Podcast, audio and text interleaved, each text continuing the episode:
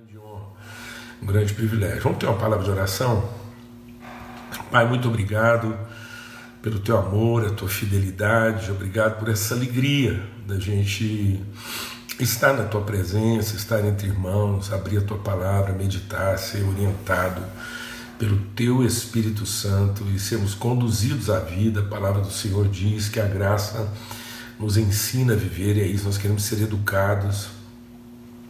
A graça se revelou salvadora para justificação e vida, para nos tornar justos, para que sejamos instrumentos de justiça, Pai. É isso nós queremos, nós queremos buscar o reino, a vontade soberana do Senhor e a justiça.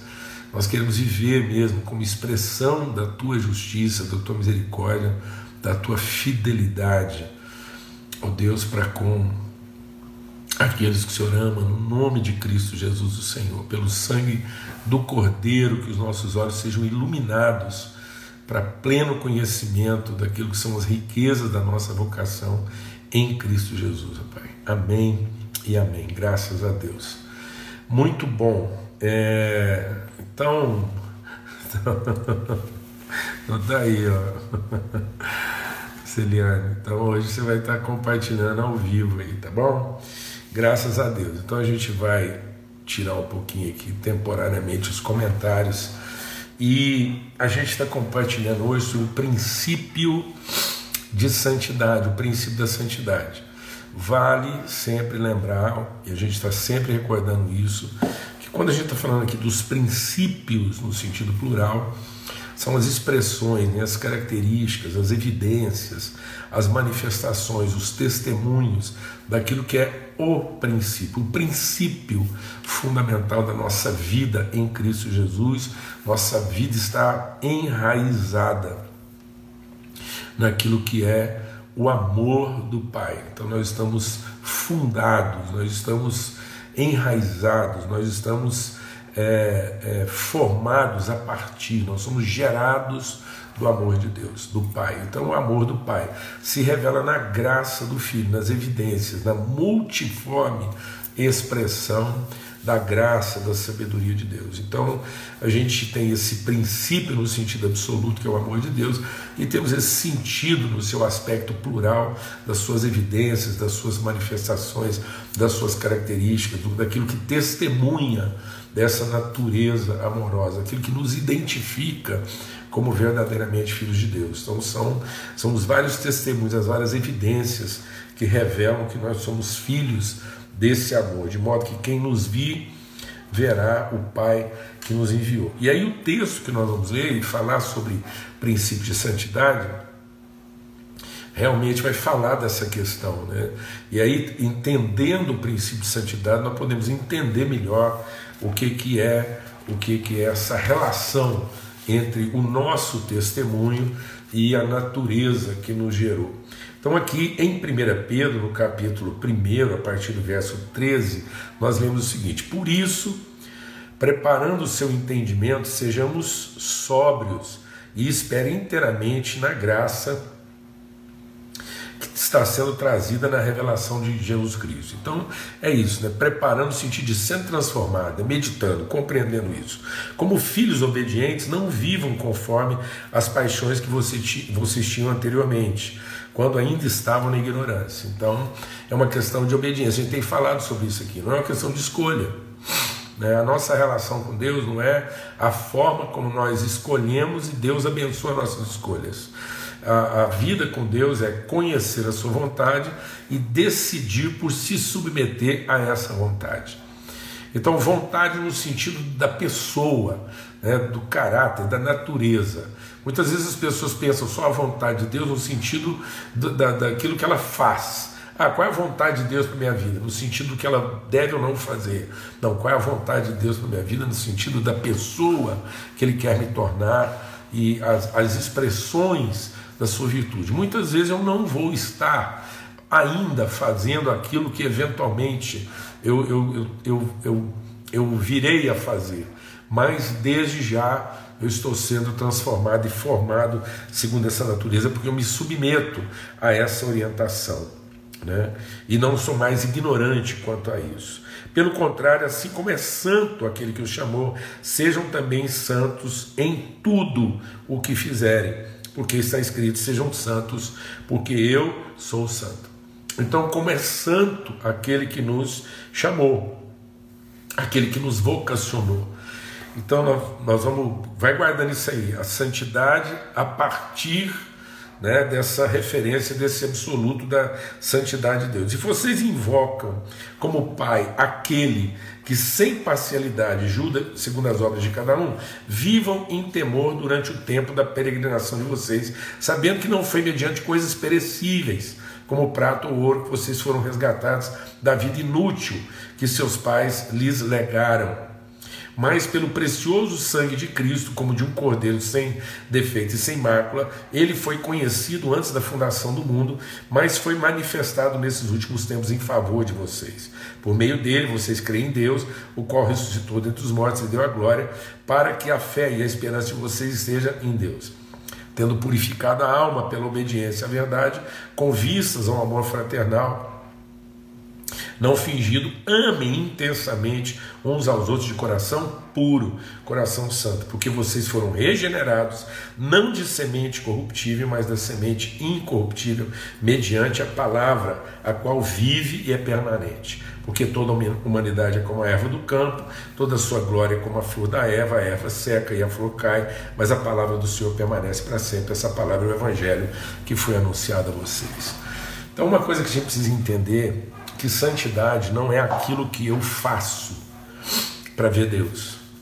Então, santidade não é um padrão comportamental, não é um código de ordem, não é uma ordem estabelecida que, ao fim do cumprimento dessa ordem, eu conseguirei, eu merecerei, né? eu vou me tornar apto a ver Deus é, como eu não vi.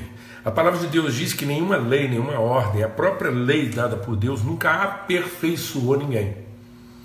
Então, a santidade, de acordo com o que Pedro está dizendo aqui, não é o que eu faço para ver Deus. Santidade é a forma como eu expresso a visão que eu tenho de Deus como Pai.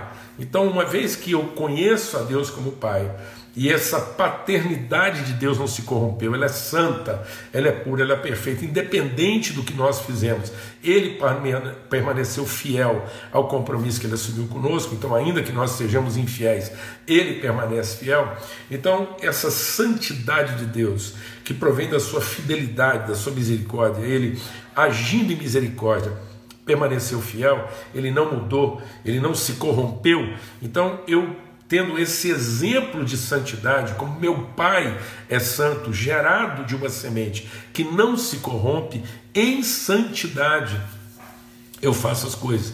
Então aquilo que nós fazemos não vem né, de, um, de um desejo corruptível, não vem de uma vontade ou de um ímpeto que pode mudar a qualquer momento. Não.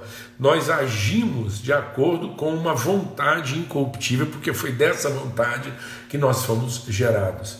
Então, a santidade, ela, ela, ela é o reconhecimento ou o conhecimento da paternidade de Deus na origem da nossa identidade e não a expectativa da nossa liturgia como forma de recompensa dos nossos esforços, do nosso comportamento. Então, santidade não é a forma como eu me preservo para merecer ver Deus. Santidade é a forma como, tendo conhecimento de Deus, eu sacrifico a minha própria integridade, eu me entrego espontaneamente como oferta viva, santa e agradável a Deus, em favor dos outros, para que eles possam ver Deus como Pai, da mesma forma como eu vi e conheci, de modo que quem vê um Filho de Deus vê o Pai que o enviou. Por isso a palavra de Deus diz o que? Lá em Hebreus, no capítulo 12, a partir do verso 14, o escritor de Hebreus diz o seguinte: No que depender de nós, no que depender de nós e não dos outros, nós temos paz com todos os homens. Então, nada do que as pessoas fizerem vai corromper a minha santidade, a minha paz de Deus. A paz de Deus é o juiz do meu coração. Então, com a mente e o coração totalmente guardado em paz, porque nada do que as pessoas fizerem vai corromper, vai danificar, vai modificar o meu compromisso de entrega, a minha motivação santa. Então, nós não temos outra motivação. A nossa motivação de entrega às pessoas não, não, não, não é movida de nenhum outro tipo de interesse, senão o nosso compromisso de revelar o amor, a misericórdia, a fidelidade de Deus para com elas. Então nós não conhecemos mais ninguém segundo a carne. Ou seja, nós, não, não é a nossa carne. Se um dia eu fui a Jesus pela carne, e, e isso é, é, é lícito, né? Então, um problema, uma dificuldade, uma luta, um agravo, uma enfermidade, qualquer coisa. Então, eu, no meu desespero de carne, eu fui lá e busquei a Cristo. Mas uma vez que agora eu conheci Jesus no Espírito, e o mesmo Espírito que estava nele agora testifica em nós, nem mesmo Jesus, mas eu conheço segundo os desejos da minha carne. Então, não são minhas necessidades, não são minhas carências, não são meus interesses que me conduzem nem a Jesus, e se nem a Jesus, a quem quer que seja.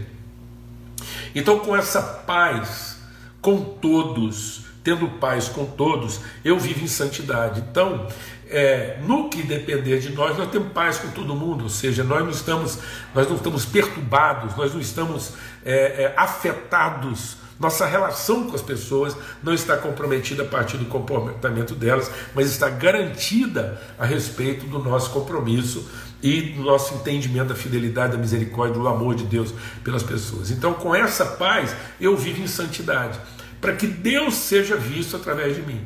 Então busque a paz e a santificação, porque sem essa santificação ninguém verá o Senhor através de nós. Então a santidade não é para que eu veja Deus, é para que Deus seja visto. É isso que manteve, por exemplo, o coração de Jesus santo, porque mesmo ele sendo agravado, traído, humilhado, surrado, roubado, é, ferido. Jesus foi ferido, ele foi injustiçado. Então, todo o mal que nós podíamos fazer, nós fizemos contra Jesus. E, no entanto, ele guardou o seu coração em santidade. E mesmo ele podendo evocar o poder de Deus para fazer juízo, ele se apegou ao amor do Pai para fazer justiça concedendo a nós o que a gente não merecia. E como Jesus não se corrompeu, ele guardou seu coração puro, como Paulo, como Pedro diz aqui, ó. Amem intensamente uns aos outros de coração que puro, sem nenhuma outra intenção. E como não tem nenhuma outra intenção não seu amor, também não tem nenhum agravo, não há raiz de amargura, inveja, cobiça, raiva, ira, contenda, nada. Nós não estamos nos relacionando às pessoas por contenda, por inveja, por cobiça, por ganância, por necessidade, por ira. Nosso coração está limpo, está puro, porque a única coisa que nos move é o compromisso de revelar o amor de Deus às pessoas. Então Jesus manteve o seu coração santo, como é santo o coração do nosso Pai. Isso é santidade. E muitas vezes nós somos ensinados de que santidade é permanecer intocável, imaculado. Né? Jesus não permaneceu imaculado, intocável. A palavra de Deus diz que ele foi ferido. Quando Jesus se apresenta ressurreto para os seus discípulos, ele diz aqui: Olha, eu tenho marcas, eu tenho cicatrizes. As minhas cicatrizes falam da minha santidade. Então a santidade de Jesus não é uma santidade sem marca, não é uma santidade de quem não foi tocado, né, de quem não foi ferido, de quem não foi marcado. Não, é a santidade da entrega, é a santidade de quem não se protegeu. Então muitas vezes as pessoas estão pensando que santidade é a forma como eu me protejo dos outros. Não, amado, santidade é a forma como eu protejo os outros de mim. Fala devagar. Santidade não é a forma como eu me protejo dos outros. Tem gente que acha que santidade é para eu me proteger dos outros. Não, santidade é para que eu possa proteger os outros de mim. Então, se eu não tenho maturidade para determinados ambientes, porque esses ambientes me corrompem, então eu devo evitar esses ambientes, não porque os ambientes me corrompem, mas porque o corrompido não representa para esses ambientes uma referência segura. Então, quando Deus fala para a gente não participar de certas coisas que podem nos corromper, é até que eu alcance maturidade para que eu possa lidar com essas coisas sem me corromper e sem me corromper eu possa apresentar uma medida justa Então, ao mesmo tempo que ele diz para a gente evitar a prostituta, ele foi tocado por uma prostituta. E aí os fariseus, que tinham um, estereótipo de santidade, de que santidade era permanecer imaculado, intocável, protegido, resguardado, Jesus é tocado por uma prostituta e eles dizem, olha, se ele fosse realmente filho de Deus, fosse santo, ele saberia que é uma prostituta que está tocando ele. Mas para Jesus o toque da prostituta não o corrompia, iluminava ela. Então ele podia ser tocado. Então, quando Jesus fala para a gente, quando o Espírito Santo nos diz para a gente evitar certos ambientes, ele não está pensando na minha proteção, ele está pensando na proteção daquelas pessoas que não merecem um testemunho ruim como o nosso. Ele está à espera de que finalmente apareça um filho de Deus que possa representar para aquele grupo lá uma luz. Agora, muitas vezes os crentes eles, eles eh, ficam tão, é, tão ocupados em se resguardar, tão ocupados de serem imaculados, que ficam infantilizados, não amadurecem, não desenvolvem compromisso, não desenvolvem entendimento, maturidade, sobriedade, estabilidade. Então, dependendo da situação que ele vai, ele se corrompe. E aí ele é, ele é uma maldição na vida daquela pessoa em vez de ser bênção. Porque ele não apresentou para aquela pessoa uma santidade, ele se corrompeu, ele se deixou levar pelo pecado dela, em lugar de representar para ela a esperança de sair daquilo. Então, quando Deus fala para a gente ter cuidado com a prostituta, Ele está pensando na prostituta. Porque Ele sabe que ela precisa encontrar alguém que seja luz na vida dela e não precisa de um mau exemplo de uma referência ruim. Então o equívoco somos nós. Então essa ideia dessa santidade de, de, de autoproteção, né? de, de autopreservação. Então a santidade ela se expõe. Por isso que a palavra de Deus diz que é aquilo que a, humanidade pensava, né, o mundo pensava de santidade ah, né, dentro da, da, tutela da lei, era a santidade de quem se cobria, se cobria para esconder sua degeneração. Então, o Moisés cobriu o rosto para as pessoas não perceberem que o rosto dele ia brilhando cada vez menos. Mas agora Paulo diz que nesse, na dispensação de Cristo, onde há o Espírito de Deus, há a liberdade. E a nossa santidade ela é desvestida ela nos descobre, ela nos expõe. Então a santidade em Cristo Jesus é uma santidade de exposição, de modo que Jesus foi crucificado nu, sem nenhuma proteção. Ele está totalmente nu, o sacrifício dele, a dor dele está nua. Então Jesus não está publicitando um nude para fazer publicidade.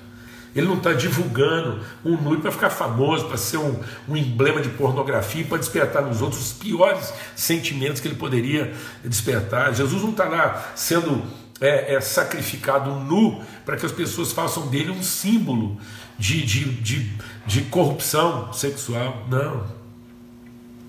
Para ser tocado de maneira erótica. Não. Jesus está sendo crucificado nu para revelar para nós que até lá na sua mais profunda intimidade o compromisso dele é conosco.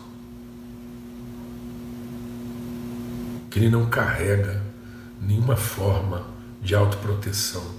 Ele está totalmente desprotegido, ele está totalmente vulnerável, ele está totalmente tocável, ele podia ser ferido, ele podia ser trespassado esse nível de entrega, de vulnerabilidade, de desproteção e permanecendo ainda íntegro, trespassado, afligido, humilhado, e ele permanece santo na sua disposição de entregar, de oferecer. Ele não se corrompe, ele não se desvia, ele não levanta a mão para esconder o rosto, ele não estende a mão para proteger o tapa, ele não, ele não vira o rosto para sair fora da coroa de espinhos. Santo, uma entrega santa, sem nenhuma perspectiva de autodefesa. Ele não tem que se explicar. Foi dada a chance dele fazer sua própria defesa e ele não faz. Meu Deus, nós somos carregados de autodefesa. Nós estamos carregados de argumentos para falar da nossa reputação. Como se uma reputação imaculada, ilibada, fosse a nossa santidade. A santidade não é a forma como eu me protejo. A santidade é a forma como eu me submeto a esse compromisso de amar ardentemente, intensamente uns aos outros, de coração puro e de um amor não fingido, não mascarado, não disfarçado, não dissimulado. Falar de um amor só de palavras, sem nenhum compromisso de integridade. A santidade que teve o, o samaritano. É interessante isso, porque quando Jesus fala de amor, ele diz: Olha, desce lá, está descendo lá um fariseu e um levita estão descendo do templo, o templo que eles frequentavam com a mesma pessoa lá que foi roubado. Lembra que eles eram todos membros da mesma igreja, membros da mesma congregação, eles se encontravam na mesma escola dominical, frequentavam o mesmo culto da noite. Era tudo membro lá, faziam parte da mesma membresia, eram tudo membros da mesma denominação. E de repente um deles enfrenta um, um, um agravo é violentado, é, é, é roubado na sua dignidade. E ele fica lá julgado como um trapo humano irreconhecível. Mas é irmão, é irmão, mas ele está num estado irreconhecível. E aí desce o representante né, da, da, da, da, dialética, da teologia, da análise bíblica, do parecer, da melhor interpretação desce lá, aquele que interpretava, que pregava as escrituras, desce e o evita. Faz um caminho paralelo, se desvia dele, para não ser contaminado com aquela sujeira toda, com aquela deformidade, para não ser confundido, para não ser visto, para não ser tomado por outra coisa. Logo em seguida, desce o louvador, aquele que viu os céus abertos, aquele que falava das grandezas de Deus, o levita. Os hinos, os cânticos, os louvores, a arte, tudo.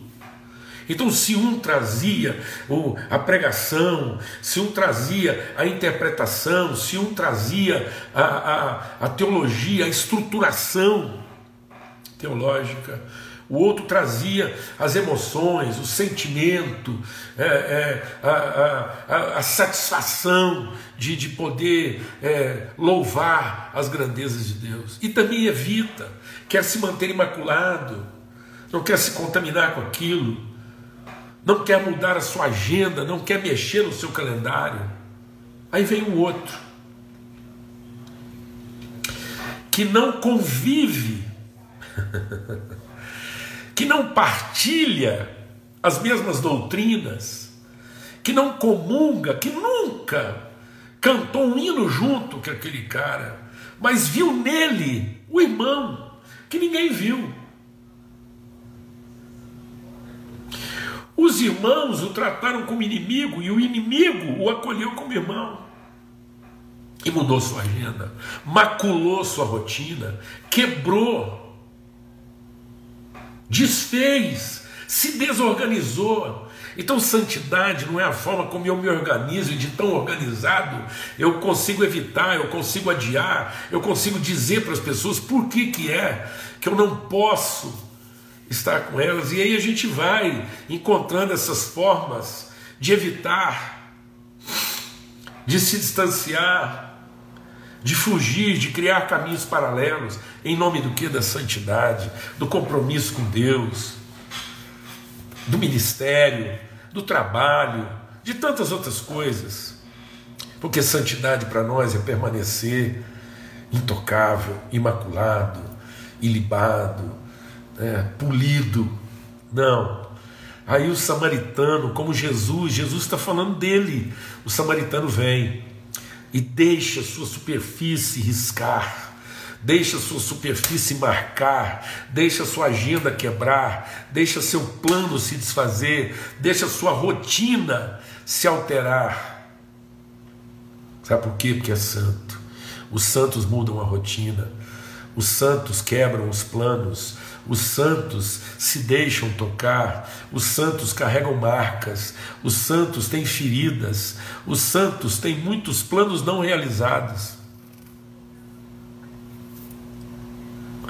Os santos têm muitas metas não alcançadas, porque em algum momento eles se deixaram atingir em favor de apresentar aos outros o amor como compromisso sublime e supremo de santidade. Amar com um coração puro, porque é desse amor que nós somos gerados como semente incorruptível. Então, as pessoas não têm que estar admiradas da nossa santidade, elas têm que estar inspiradas por ela. A santidade não é para causar admiração, a santidade é para gerar inspiração. De modo que a santidade não nos leva a um monte de separação, a santidade nos leva a um vale de encontros. Porque onde não há comunhão, não há santidade. Por isso que o Espírito é santo e o ministério dele é a comunhão. Porque não há santidade onde não há encontros, não há santidade no isolamento, não há santidade para o indivíduo, só há santidade para a pessoa. Não há santidade na preservação individual, só há santidade na construção da comunidade. Então a santidade não nos leva de forma isolada para o alto de uma torre para pedir que Deus nos proteja. A santidade nos leva para o centro de uma praça para pedir que Deus nos use.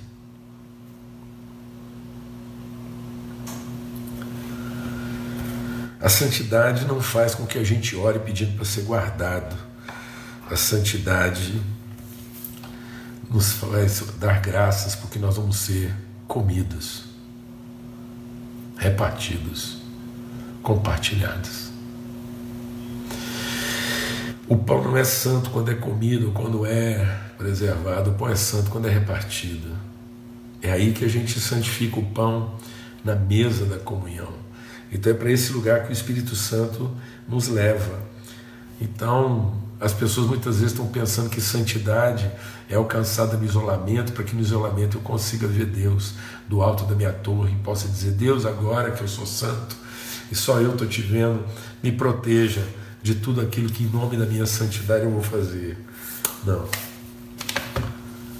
Santidade é a forma como a gente se, des, se despe de todo poder, de toda prerrogativa, de todo tipo de garantias individuais ou pessoais para assumir compromissos com a comunidade, para entregar na comunhão o nosso coração, o nosso espírito, para que o Espírito que é santo nos leve à comunhão.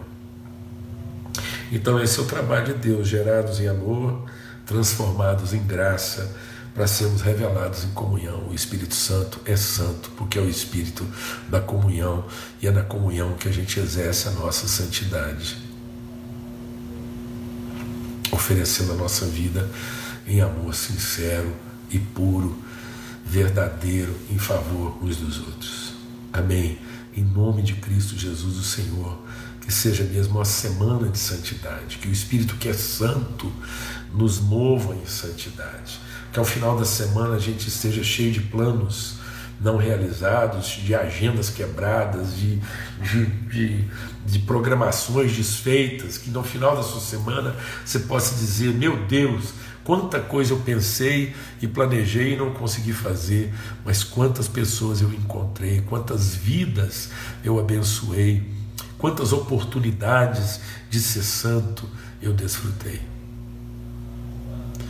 Para que no final da semana você olhe e encontre em si algumas cicatrizes, algumas feridas de santidade, porque você não se corrompeu tentando se preservar, se garantir ou se poupar. Toda vez que a gente vai no caminho da santidade, nós vamos ouvir uma voz sutil sussurrando no nosso ouvido: poupa-te, poupa-te, poupa-te. E nós vamos dizer para essa voz: arreda de mim, Satanás, porque você cogita das coisas dos homens e não de Deus. Porque a santidade não está em se poupar, a santidade está em se oferecer. Amém? Em nome de Cristo Jesus, o Senhor. Uma boa semana para todos. A paz de Cristo seja sobre todos. Valeu aí por esse empenho maravilhoso.